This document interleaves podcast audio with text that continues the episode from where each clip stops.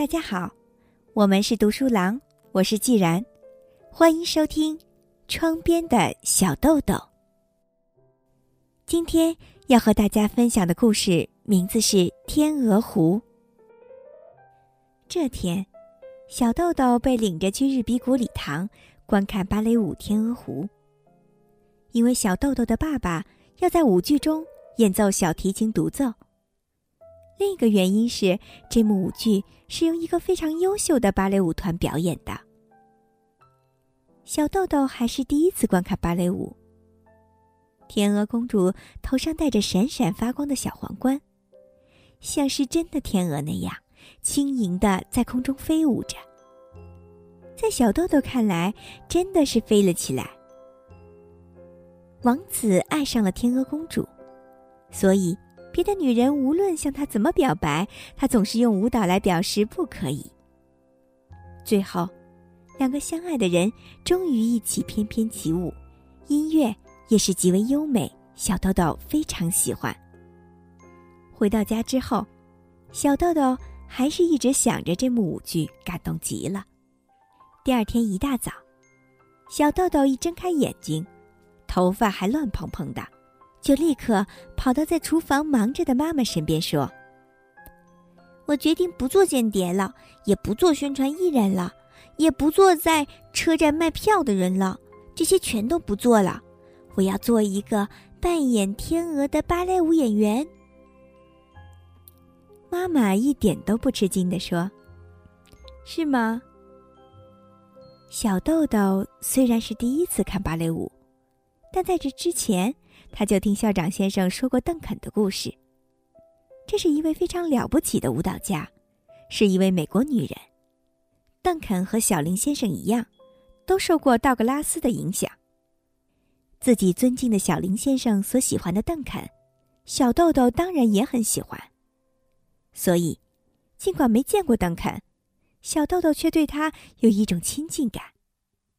所以在小豆豆看来，想要成为一个舞蹈演员，并不是什么特别的事情。凑巧的是，刚好有一个好的机会。那时候，小林先生的一位朋友到八学院教韵律操。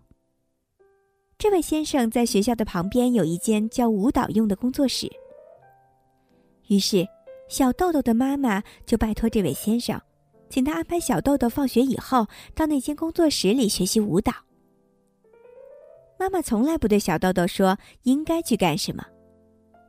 小豆豆如果说我想干什么的时候，妈妈就会说好啊，然后并不多问。但是他会把孩子们做不了的手续上的事情帮助孩子做好。小豆豆憧憬能够早一天成为跳天鹅湖舞的人，兴冲冲的去那间舞蹈工作室学习。但是那位先生的教法却与众不同。除了在巴学院学习的韵律操之外，还有合着钢琴或者录音机中的音乐，一边说着“山上晴天”之类的话，悠闲地走来走去。先生会突然说一声“造型”，于是学生们都会自己创造出各种各样的姿态，静止在那里。先生在造型的时候，也会和学生们一起喊一声“啊哈”。做出仰头看天的样子，或者有的时候像痛苦的人那样，两只手抱住头，蹲在地上一动不动。但是，小豆豆梦想的却是闪闪发光的小王冠和白色的蓬蓬舞裙，并不是山上晴天，也不是啊哈。有一天，小豆豆鼓起勇气来到那位先生面前。先生虽然是男子。但他头发的刘海处却剪得像桐花头的样子，而且还有点弯曲。小豆豆舒展开两个手臂，像天鹅那样翩翩起舞，一边问先生说：“我们不学这样的舞吗？”先生的脸极为英俊，鼻梁挺拔，眼睛大而深。他回答道：“我这里不学这样的。”这之后。小豆豆渐渐的不去那位先生的工作室了。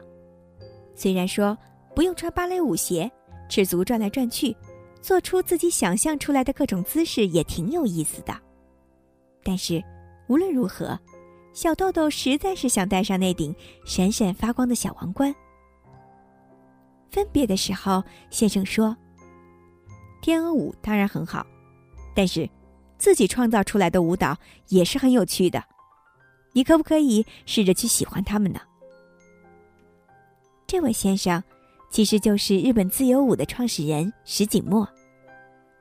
东横线在这个地方的车站名叫做自由之丘。就是这位石井先生命名的。当然，知道这些还是小豆豆成为大人之后的事。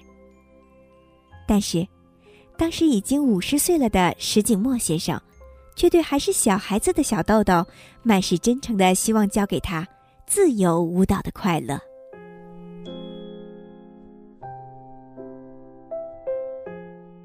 今天就为大家分享到这里，我是既然。